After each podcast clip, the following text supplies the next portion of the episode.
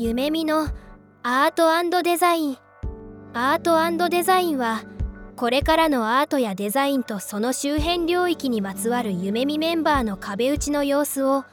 外部にダダ漏れさせた生々しい会話が聞けるポッドキャストチャンネルとなっております。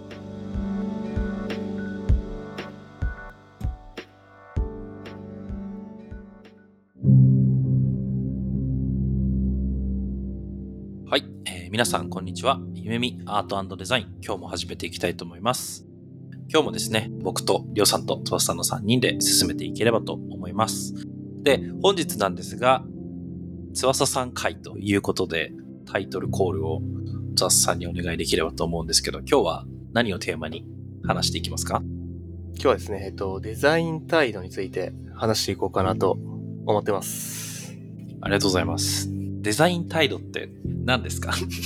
デザイン態度ね。まあ、あの、一応ね、デザインシップっていうもので、えっと、イベントで登壇はさせていただいたんですけども、まあ、すごくざっくりお話しすると、デザイナーだけに限らずですね、デザインっていうものに関わる人たちが持つべき姿勢って言った方がいいですかね。まあ、どういった心持ちとか、マインドセットとか、まあ、いわゆる姿勢というものを持って、ものづくりとか、サービス企画だったりとか、開発っていうものに取り組むべきかっていうことを表したものになりますね。まあ、デザインアートイノベーションっていう森永さんが出している本っていうのがあって、まあ、その中だと、まあ、デザインのプロフェッショナル集団が持つ組織文化であり、デザイナーの活動を支える OS のような存在であると。まあ、そのため、まあ、それらを機能させるためには、デザイナーらしく振る舞うことを許容する、まあ、土壌とか風土が必要になりますよっていったところで、まあそういった人々を支えるための文化みたいな部分もまあ入ってきますっていうところですね。デザインシップでデザイン態度についてのお話をされたと思うんですけど、その話をするきっかけになった出来事って何かあるんですか？なんか僕もなんか入社してすぐだったかな。まあ、本村くんとリオさんと一緒にやっていくみたいなのがあったんですけど、えっ、ー、と代表の片岡から、まあ、夢見のデザイン組織推進にあたり、デザイン思考、デザインプロセスだけではなく、なんかデザイナーが持つ態度、姿勢も浸透させることで、デザイン文化の浸透につながると考えています。まあ、よってデザイン態度っていうのをデザイングループで作成してほしいですっていうスラックが飛んできまして、まあ、そこからな、なんじゃらほいっていうところで推し進めていったって感じですね。うん。そうですよね。まあ、あの、夢見の中でデザイン態度っていうのが、まあ、策定されていく中で、なんか最初どういうふうに着手しようと思ったんですか？最初は、まずそのデザイン態度って何のことだろうっていうところからですよね。まあ、デザイン思考っていうのもありますし、デザインドリブンイノベーションもあるし、あとはその、まあ、アート思考っていうものも含まれてくるなっていうところで、じゃあどのことを言っているのかっていうのをまあ理解するために、まあ、まずはその各研究レポートとかを読んだりとか本を読んだりっていうのは、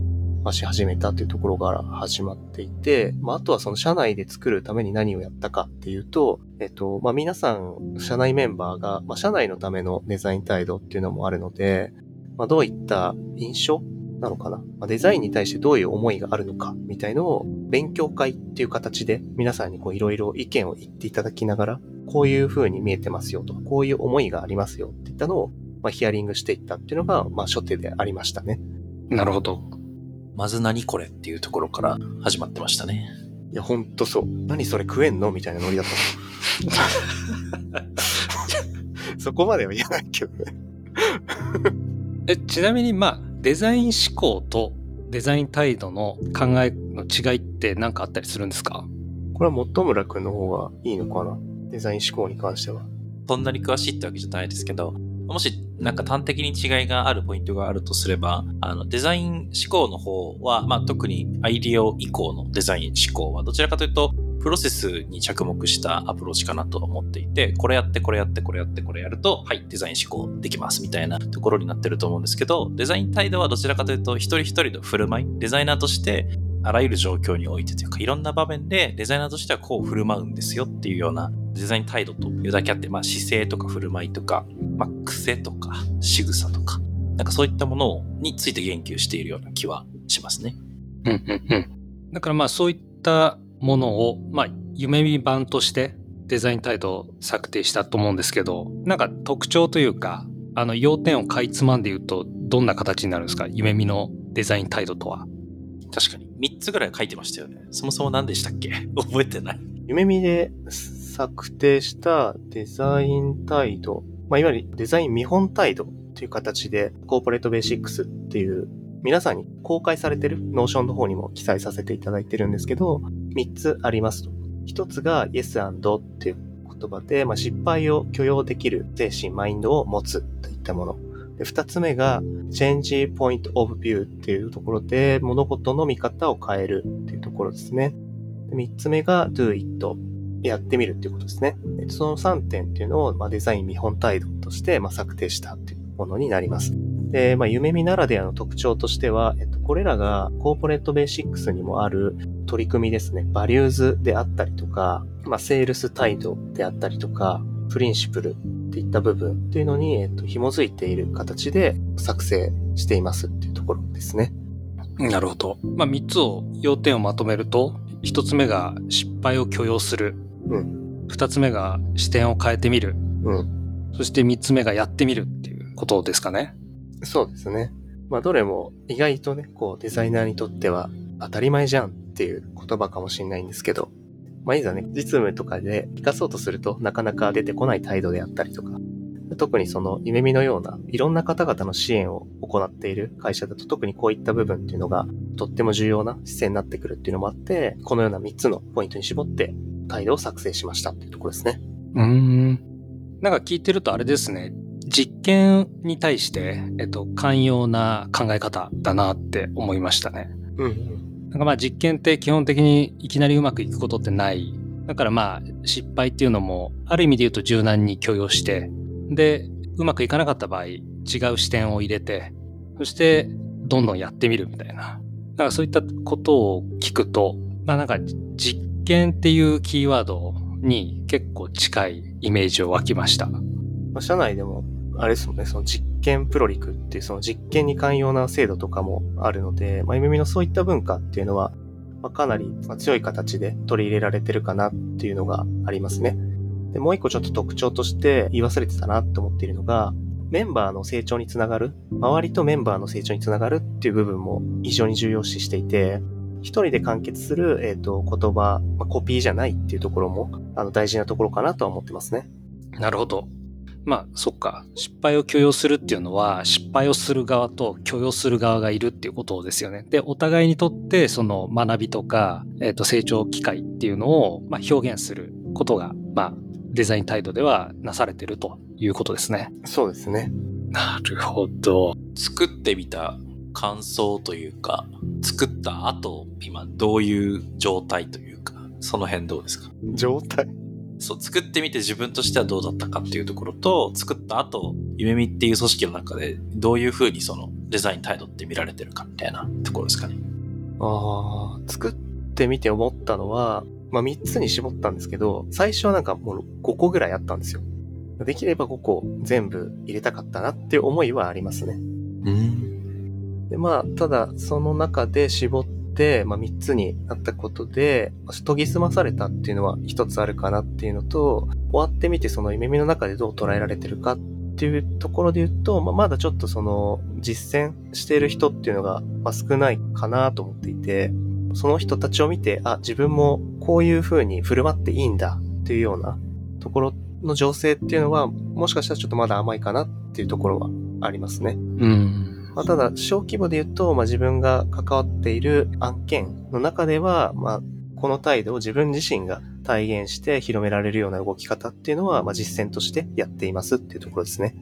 なるほど。自分自身から始めてるっていうところですかね。例えばその自分で実践してる中で、他の人が、まあ、その態度を真似して、真似してくれたというか、そういうの身についたなみたいな場面とかって今まででありましたか？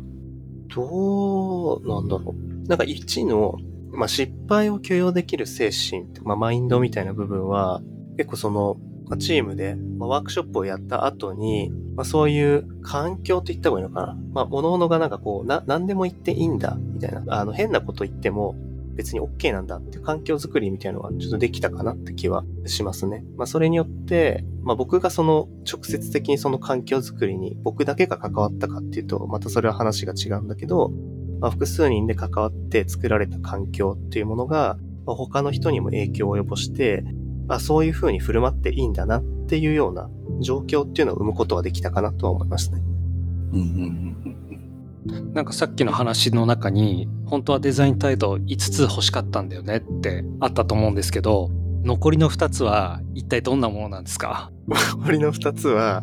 なんかその遊び心みたいなところを入れたかったんですよね。遊び心と自分の気持ちを大切にするみたいな。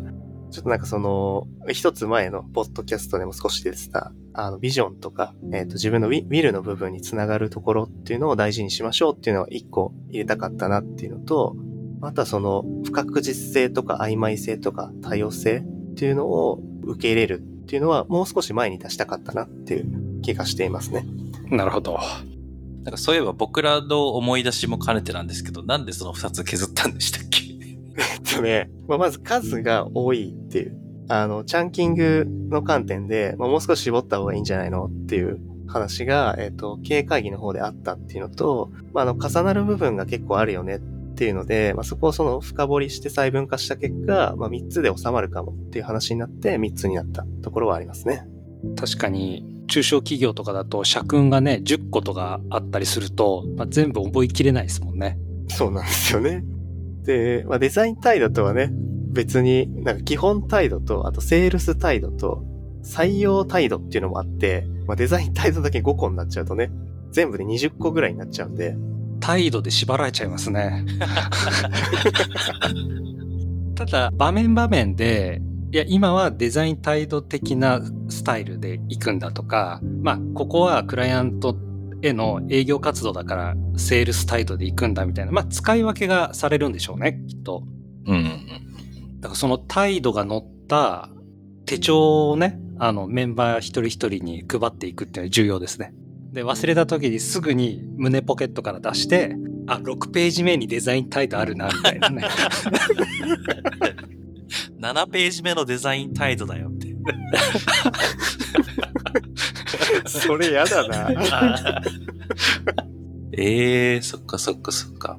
なんかちょっとデザイン態度からはす少しだけ離れちゃうんですけど、そのまあ夢見の中でいろいろ定義されてる態度って、まあ場面ごとによって切り替えられるみたいな話だったと思うんですけど、こう態度ってなんだろう、切り替えた方がいいものなのか、切り替えるっていいことなんだっけ？みたいなちょっとなんか疑問がパッと浮かんだっていう。でも、基本的に人って態度は、その生活の中で何個も変わると思うんですよね。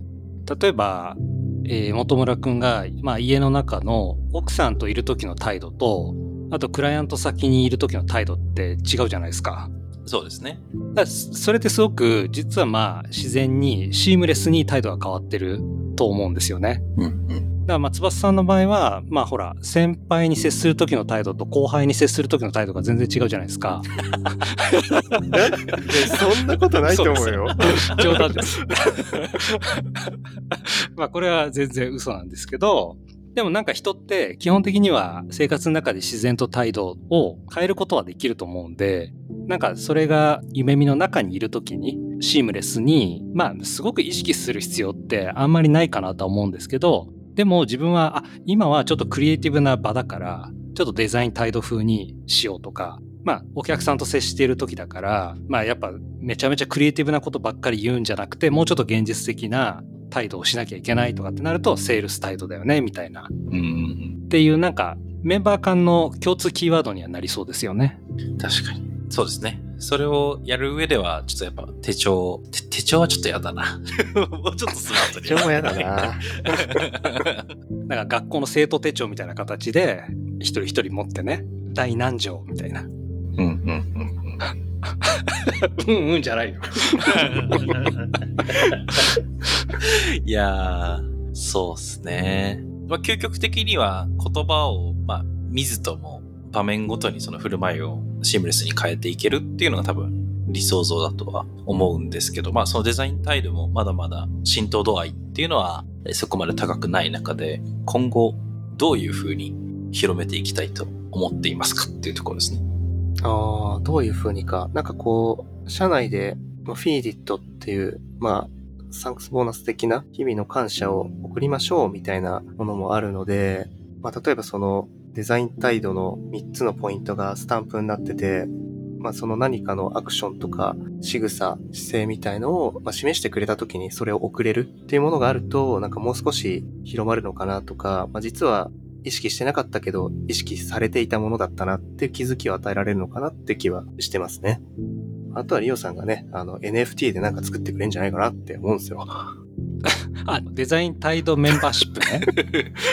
はいそう。うんうん。いいかもしれないですね。コミュニティを作ってね。でも、夢見のデザイン態度っていうのが別に夢見ないだけに閉じたものでなくてもいいわけですよね。うん。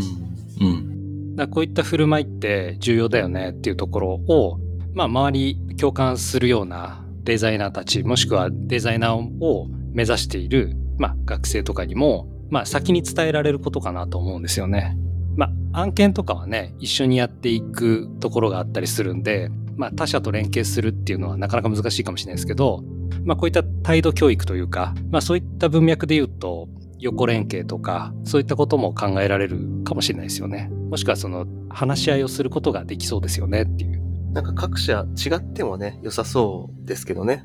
そうですよね。夢見は夢見っていうので。まあ会社の色が出しやすかったりするんじゃないかなと思うんですよね。じゃあ最後に、えーここは夢見のデザイン取締役の翼さんと、まあ前取締役の本村くんから一言もらって終わりたいと思います。いかがでしょう？なんかデザイン態度って、まあ、確かに作り始めた時なんだっけみたいなところから本当始まったなとは思っていて、だ時代ともすごく合ってる考え方だなとは、あの同時に思っていて、デザイン思考がデザイナーが取るべきプロセスの方にフォーカスして定義してたところから、デザイン態度っていう形で、まあ、常に状況に応じて発揮されるものみたいなところへの変化ってすごく素晴らしいものの見方だなとは思っていて、デザイナーとして振る舞うべきポイント、まあ他の態度もあるんで、営業として振る舞うべきポイントみたいな、なんかそういうのをいろいろ組み合わせながら、重ねながらやることで、この複雑な時代に適用できる、まあ、より優れた人材というか、優れたデザイナーというか、なんかそういったものが少しずつ身についてくるのかなと思っていて、ああ、なんかそういうのも細かく定義しながら、再現性があるものにしていこうと している、まあ、夢見というか、面白いなって改めて今日思ったところでした。はい。そうっすね。なんかその、まあ、デザイン態度っていうものを作ってて思ったのは、やっぱりそのデザイナーだけのものじゃないよねっていうのはすごく強調したいところで、まあ、いろんな人が使える、まあ、姿勢だったりとか仕草であるっていうものがすごく重要かなと思うのと、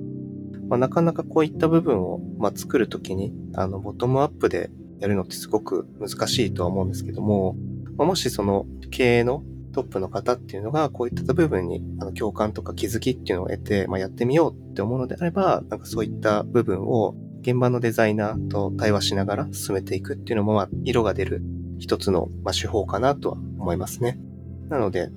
まあそういった、まあ夢見の場合はいくつか態度っていうのがあるんですけども、まあそういうのがいくつもあることで、まあ組織っていうのが、まあこう回っていくのかなと思うんですよ。まあそういうのがなんかすごく大事かなとは思います。はい。ありがとうございます。なんかリオさん最後一言挟まなくていいですか？大丈夫ですか？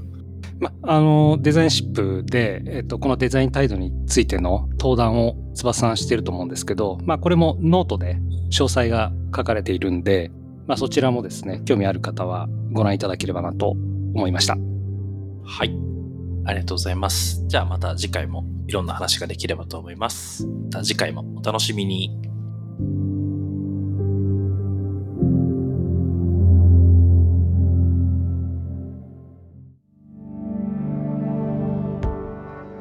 今回のエピソードはいかがでしたか？聞いていただいた皆さんに少しでも何か新しい発見があれば嬉しいなと思っています。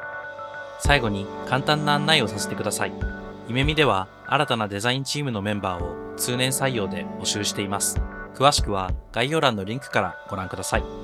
また、デザインインターンも春と夏に開催しておりますので、学生の皆さんはそちらもご覧いただければと思います。それではまた次回お会いできることを楽しみにしています。